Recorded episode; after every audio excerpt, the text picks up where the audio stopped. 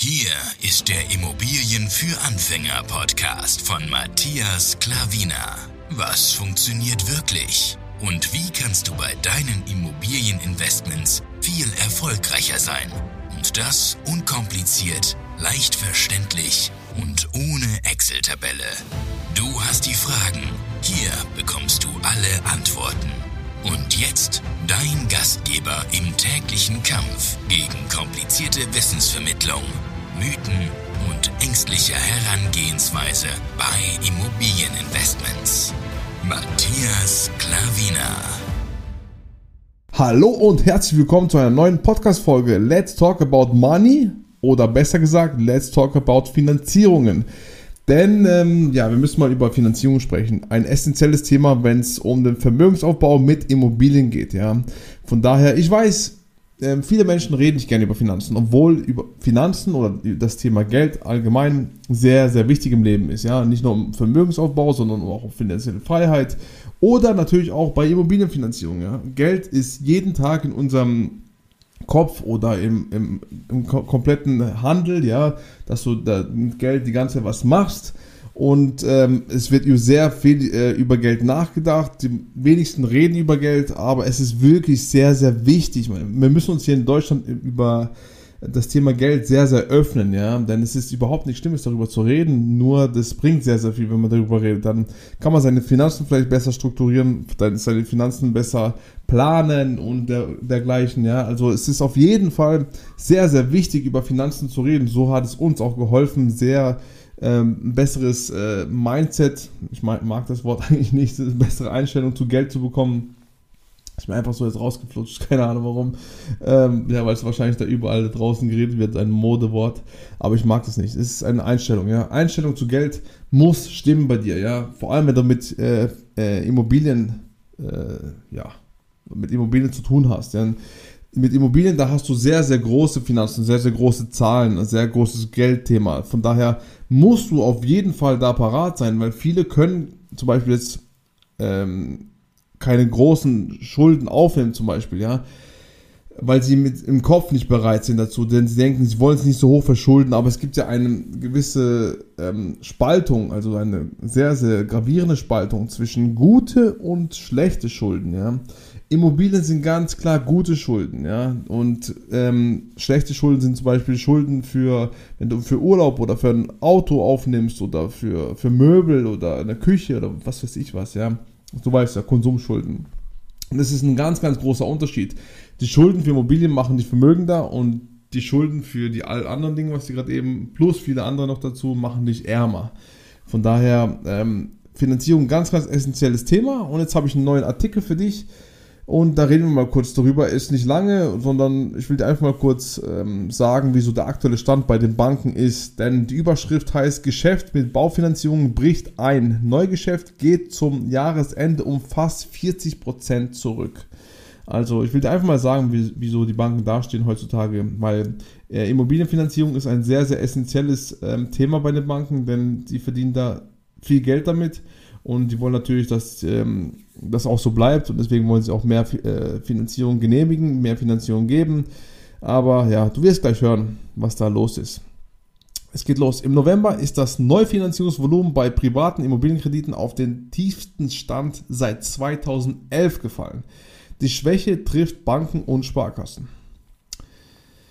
Das Geschäft mit privaten Immobilienkrediten ist im vergangenen November eingebrochen, sogar noch stärker als in den beiden Vormonaten. Das abgeschlossene Neufinanzierungsvolumen lag bei 13,6 Milliarden Euro und damit 39 Prozent unter dem Vorjahresniveau, ermittelte die, Anal die Analysefirma Barkov Consulting. Barkov Consulting, weiß nicht, wie man die ausspricht, aber so heißen sie ungefähr. Das sei der niedrigste Stand seit Juni 2011. Ja. Noch im vergangenen März hatte das Geschäft mit gut 32 Milliarden Euro einen Rekordwert erreicht. Gegenüber dem Höchststand beträgt der Rückgang nun nahezu 60 Prozent, also beim All-Time-High. Schon im Oktober war das Volumen frischer Kredite gegenüber dem Vorjahr um 34 Prozent abgesackt, im September um 28%, Prozent, wie Barco Consulting mit Verweis auf die Daten der Europäischen Zentralbank EZB und der Bundesbank berichtete. Die heftige Abnahme zeigt, wie sich die erhöhten Bauzinsen, die gestiegenen Materialpreise und die allgemeine Unsicherheit auf die, auf die Immobilienfinanzierung auswirken. Die Bauzinsen für Kredite mit zehnjähriger Zinsbindung sind laut FMH Finanzberatung auf nahezu 4% gestiegen. Zwischenzeitlich lagen sie sogar bei gut 4%. Das ist der höchste Stand seit 2011 und eine Vervierfachung seit Jahresanfang. Ich habe auch schon gehört, dass ähm, ähm, Leute eine 5 davor hatten. Ja? Also da muss die Bonität wirklich nicht so gut sein. Aber ja, das hat es auch gegeben. Ja, mein Gott, es, es gibt, äh, wie gesagt, es gibt so und so Leute und so und so Finanzierungen, so und so Banken, so und so Bonitäten. Also es, viele Faktoren spielen da eine Rolle. Die EZB hat seit Juli die Zinsen mehrmals angehoben. Auch die lange Zeit sehr niedrigen Zinsen für Immobilienkäufe zogen damit deutlich an. Nächste kleine Überschrift kommt: Rückgängig, Rückgängig, Rückgang bei Baufinanzierung trifft Banken und Sparkassen. Die Schwäche in der Baufinanzierung trifft deutsche Banken und Sparkassen. Private Immobiliendarlehen stellen mit 43% den größten Anteil im Kreditbuch deutscher Geldhäuser. Also lasst dir mal das auf der Zunge ziehen, was ich gerade eben gemeint habe. Die, äh, die Banken und Sparkassen verdienen da einen Haufen Geld damit. Also private Immobiliendarlehen stellen mit 43% den größten Anteil im Kreditbuch deutscher Geldhäuser. Drei, fast die Hälfte. Also deswegen ähm, ist da, sagen wir mal, die Kacke am Dampfen. Ne? Die Kreditinstitute müssen reagieren. Der Sparkassenverband Niedersachsen begründete den Rückgang im Neugeschäft kürzlich unter anderem mit steigenden Eigenkapitalanforderungen an die Sparkassen. Ja, wenn die Sparkassen zum Beispiel jetzt Geld ähm, leihen wollen, dann müssen sie ja jetzt heutzutage mehr Eigenkapital vorweisen. Im Zuge des langjährigen Immobilienbooms und noch bis in den Frühsommer 2022 hatten Banken und Sparkassen besonders viele Baudarlehen vergeben. Per September erreichte der Bestand an Baufinanzierung einen Höchststand von 1,55 Billionen Euro. Also mit B, ja, Billionen Euro. Naheliegend ist dennoch, dass der Bestand im Gesamtjahr gestiegen ist. Bei den Volks- und Raiffeisenbanken zog der Bestand an Baufinanzierung um 6% an, wie ihr Lobbyverband BVR am Montag mitteilte.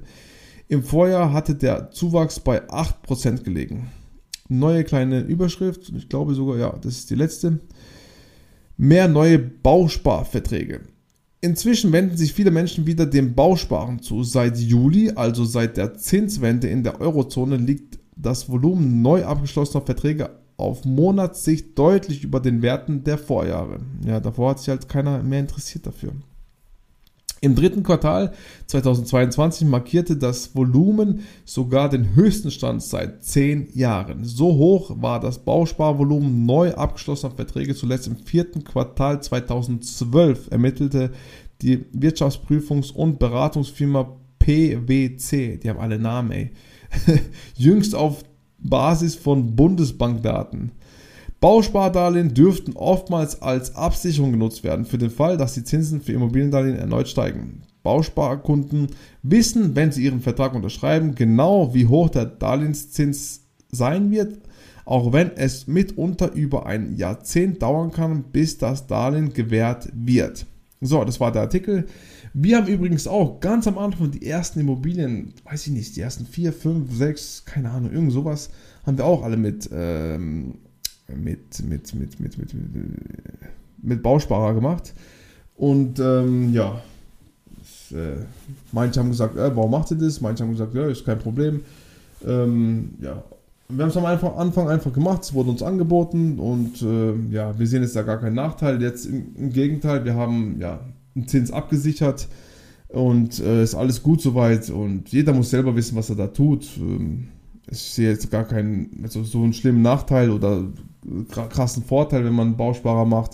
Je nach Situation, heutzutage machen diese Leute wieder, um sich abzusichern, ja, hast du gerade eben gehört.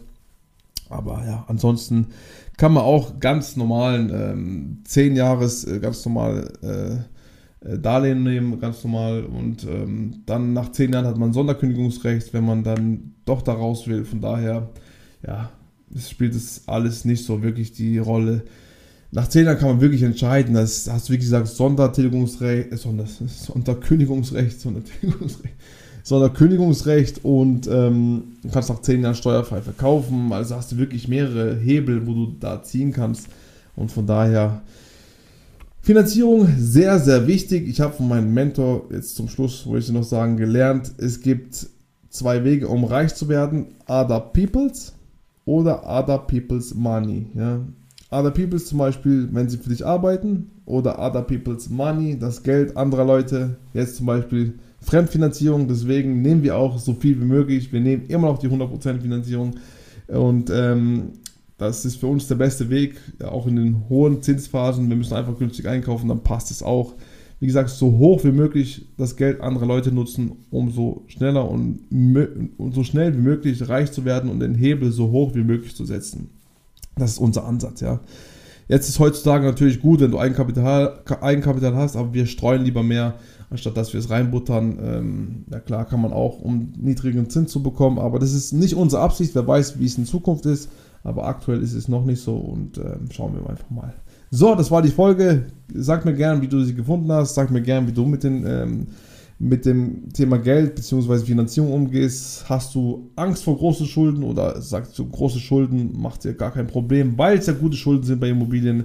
Gib mir gerne Feedback, schreib mich an bei Instagram oder unten, du siehst die E-Mail-Adresse. Ich werde dir so schnell wie möglich antworten. Bei mir geht es keine 24 Stunden, bei mir geht es keine 2 Stunden. Also innerhalb von einer Stunde, je nachdem, wenn die kleinen Kinder hier kein Radau machen, dann äh, schreibe ich innerhalb einer Stunde zurück und dann ähm, ja, kriegst du auf jeden Fall Antwort von mir. Alles klar. Vielen Dank für deine wertvolle Zeit, dass du mir zugehört hast. Ich hoffe, die Podcast-Folge hat dir gefallen. Gern bewerten diesen Podcast und ja, ansonsten sehr gerne Feedback. Ansonsten wünsche ich dir eine wunderbare Zeit. Bis bald. Wir hören uns auf jeden Fall so schnell wie möglich wieder. Dein Matthias Klavina. Ciao.